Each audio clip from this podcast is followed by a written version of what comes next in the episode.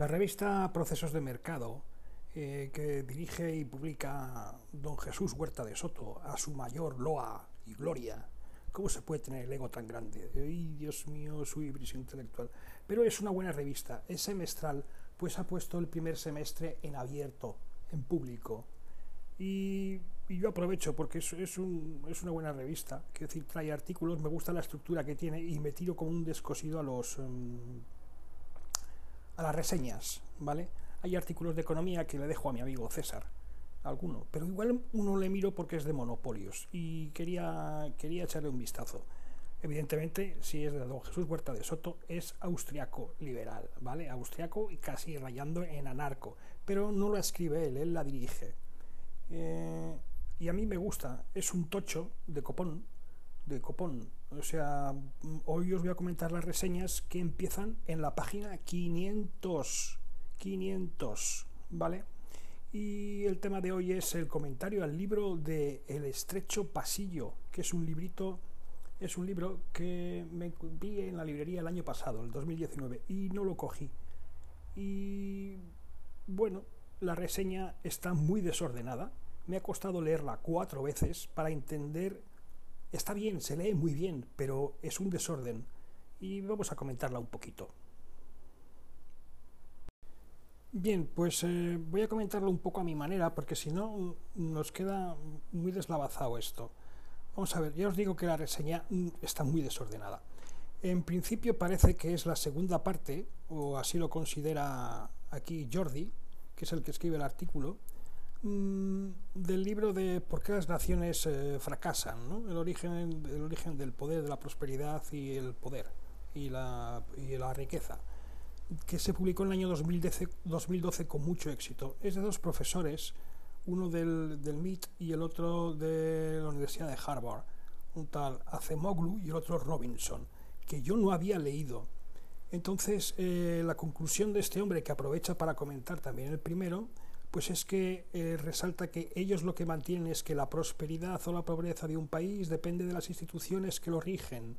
No hemos de buscar las causas de las divergencias económicas en la geografía, la climatología, la religión, la cultura, sino que unas instituciones inclusivas que sean respetuosas con el derecho de propiedad privada garanticen la separación de poderes efectiva y posibiliten el funcionamiento de una economía de libre mercado.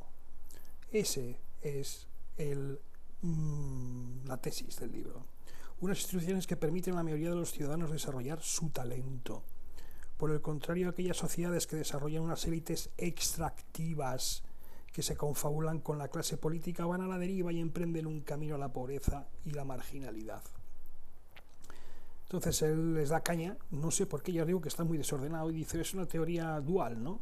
Porque estás clasificando las sociedades eh, entre clases, digamos, entre clases extractivas y clases e instituciones inclusivas. Entonces, donde hay extractivas suena mucho a Jan Rand, pero es que es así, o sea, eh, a ver, negar esto, a ver, es muy sencillo, es muy sencillo el planteamiento, puede ser muy maniqueo, hay muchos matices. Yo no creo que ellos lo planteen así, como dice este hombre, como dice Jordi aquí, ¿no?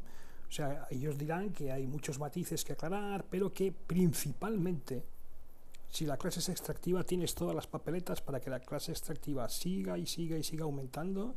Llamarle oligarquía, llamarle casta política, llamarle como queráis, Estado. Clase extractiva. Unos que viven a cuenta de otros. Esto es así. Es así. Yo entiendo que es bastante real.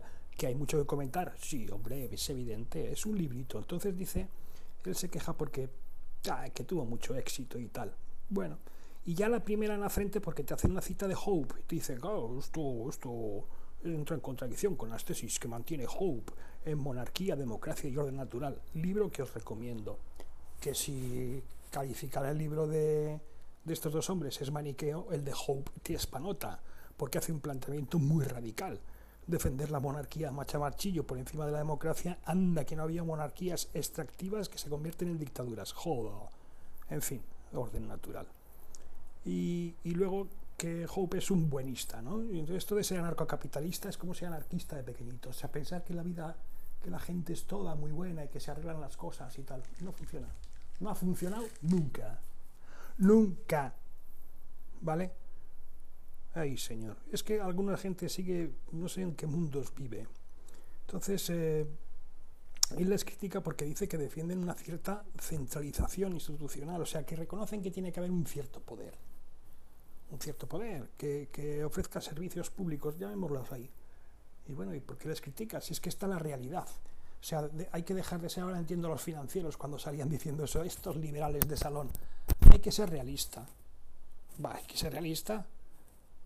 O sea, en fin, lo vamos a desarrollar un poquito, pero la, historia está ahí. Que me digan dónde ha habido una anarquía que ha funcionado tiempo, porque la, gente es muy maja y tal y se apaña. Pues en ningún sitio hace falta hace falta cierto grupo, cierta al que se le da cierto poder, otra cosa es cómo se hace eso y cuánto dura, en fin al final siempre un grupo va a dominar al resto de la sociedad. Eh, eso hay que leer a Platón. Pero es que solo hay que echar un vistazo a la historia. Es un equilibrio inestable. La sociedad es... ¿Eh? En fin. ¿Cuál es la tesis que él dice, Jordi, que... Este libro, por cierto, es de Deusto. A mí no me gusta nada la editorial Deusto. Hace unos libros que cuestan mucho dinero para la calidad del libro físico que te da. Oye, yo he comprado libros de esto, ¿eh? Pero bueno, en fin, ¿qué es lo que hay?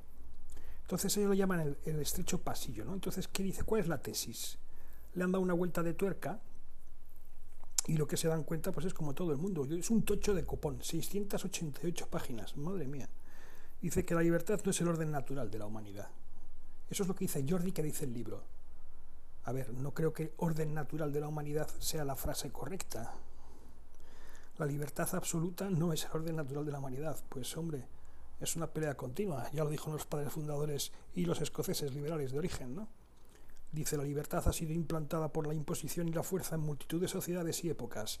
Defienden que los estados a menudo se exceden con su despotismo, que en ocasiones nada ni nadie puede encadenar al leviatán que expande sus poderes irrestrictos.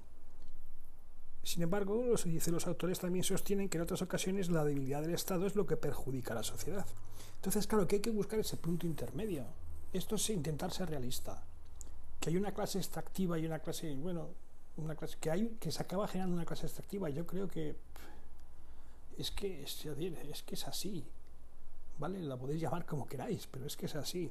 Entonces, claro, dice, tenemos que encontrar un punto de equilibrio, entiendo. Y entonces le dan una vuelta de tuerca a su planteamiento y, empiezan a pensar, a ver, pues si hay que mantener un estado, a ver cómo funciona eso, ¿no? Entonces, claro, el, equilibrio es muy complicado.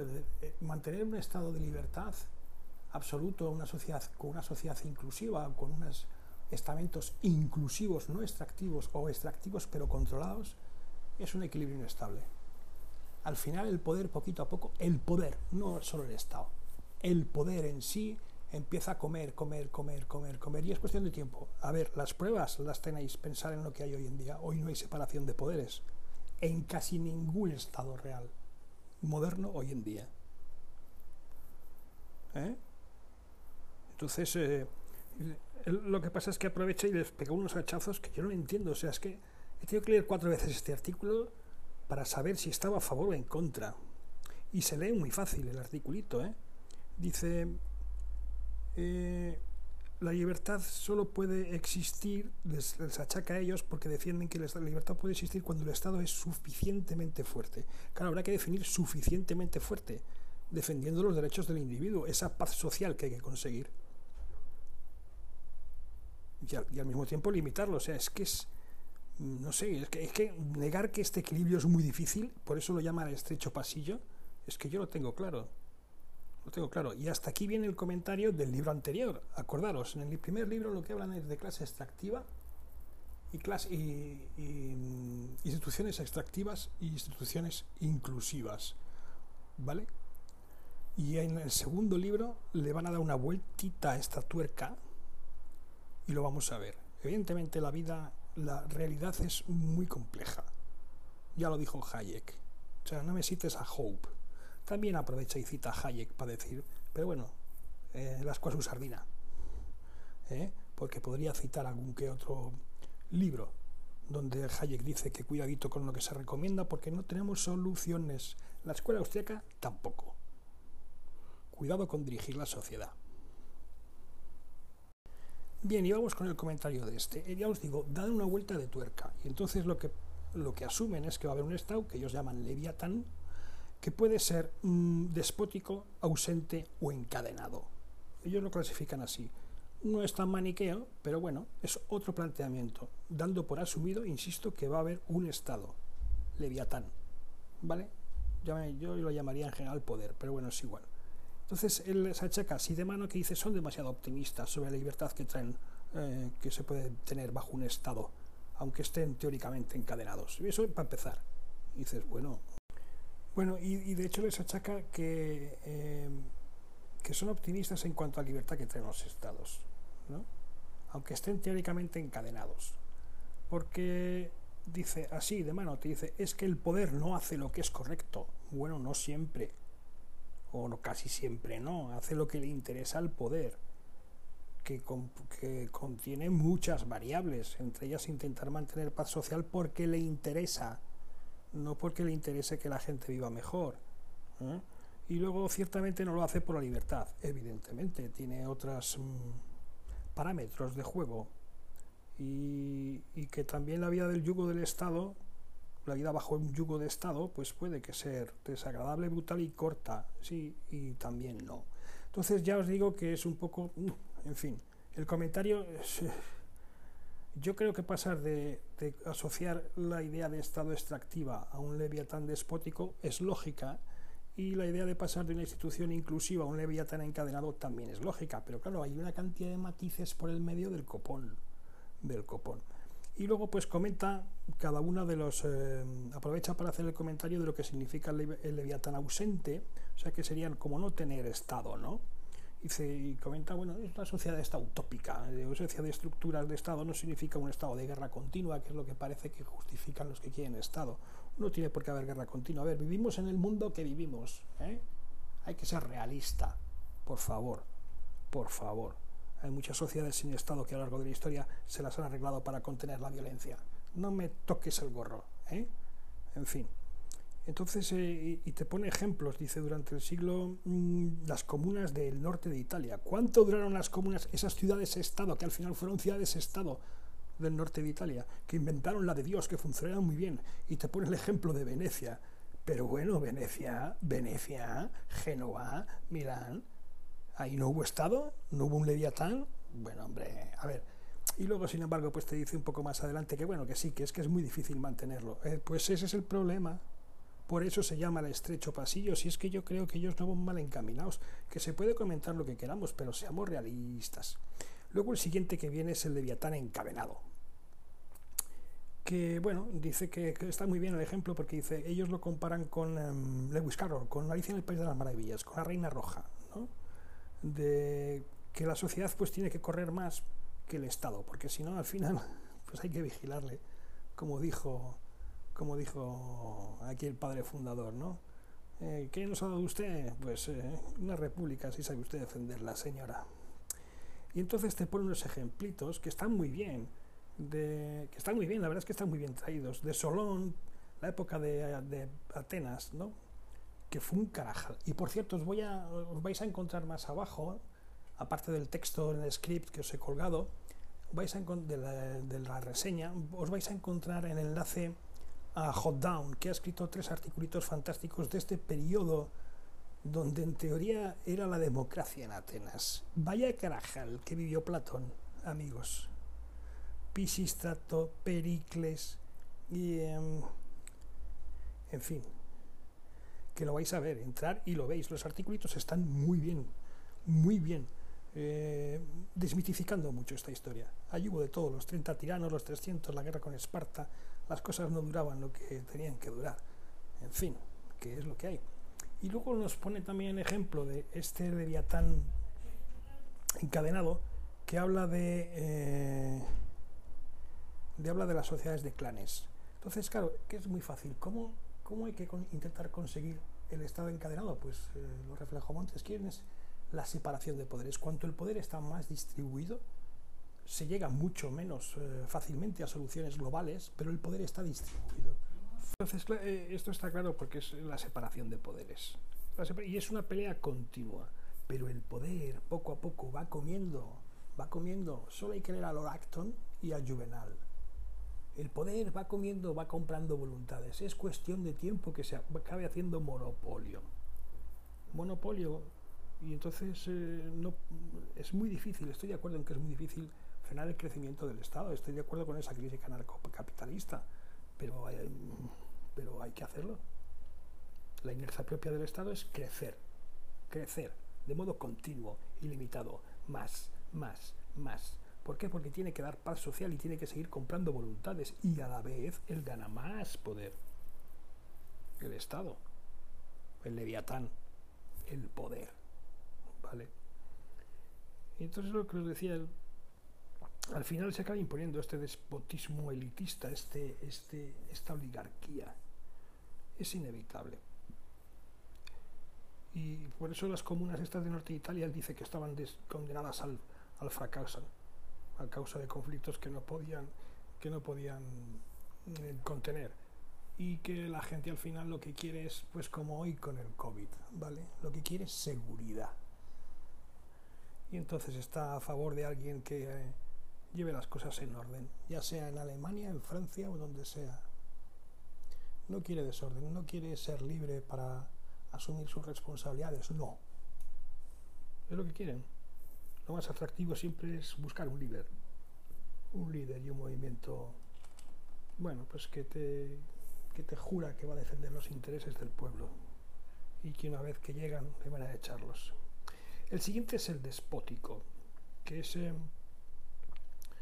el, el, Estado, claro, si tú crees que es, eh, al final se convierte en un Estado despótico, es que no hay más tiene tanto lugar que, quiere más y más. Y está muy bien porque te pone ejemplo pues, de, de ejemplos históricos, lo complementan muy bien. Pues Bélgica, China, está bien, es muy interesante, es muy, muy culturalmente está muy bien en la reseña. Entonces al final dice una de las estrategias, por ejemplo, que sigue el poder para crecer, pues es el regular. Regular. Esto ya lo dijo Hayek. Y el ejemplo, eh, ¿para qué? Pues para socavar el imperio de la ley. Cuidado con la frase el imperio de la ley, el rule of law. Cuidado con eso. Hayek ya lo avisa. ¿eh?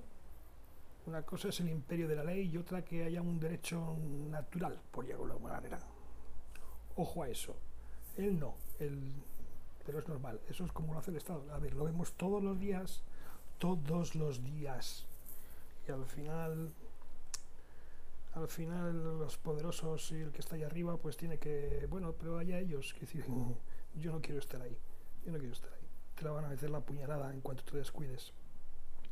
Y, van, a, van a vulnerar los espíritus de las leyes, todos, todos. si lo vemos todos los días. Si lo vemos todos los días. Esto él dice que Hayek lo analiza en Derecho, Legislación y Libertad. Yo lo creo que analiza en los fundamentos de la libertad y también en algún texto que os he leído de filosofía, eh, economía y derecho, o política y derecho. ¿Qué más? Eh, te pone ejemplitos. Y luego dice otras consideraciones críticas. También cita al libro este de, de armas, esperar que lo busco, que yo creo que estaba por aquí arriba, o por allá abajo. A ver, está por allá abajo. Bueno, que el de armas, gérmenes, ¿dónde está aquí? El de eh, armas, gérmenes y acero, del año 97, de Jared Diamond. Yo tengo la trilogía y no la he leído, es una pena. Me gustaría leer este, este por lo menos el primero. Los otros dos son unos tochos de copón. Pero bueno, como europea, el milagro europeo. Que lo, que es importante aquí, que es la base, es que hay que mantener el poder distribuido. A más, mejor ¿Por qué? Porque eso es meter palos en las ruedas y cada poder intentará defenderse. Cada uno por su parte. Evidentemente lo que llegarás a que siempre vas a llegar a, a leyes de mínimos, que es lo que me está pasando ahora con el COVID, que empiezan a atacar a las, las llamadas democracias liberales, ya sabéis, las democracias del sistema de representación de partidos. ¿eh? Em, porque no hay una unicidad de poder. Y en estas situaciones de emergencia hay que tener unicidad de poder. Entonces, eh, ahí tenéis a Francia que acaba de decretar el toque de queda. Toque de queda en Francia. Y en España vamos por ahí. En fin. En fin. Entonces, eh, no, no tiene.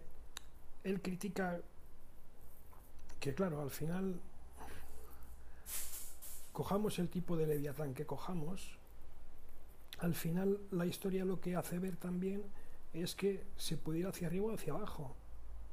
O sea que no es una cosa que pese tanto. En realidad lo que pasa es que hay muchos factores y depende.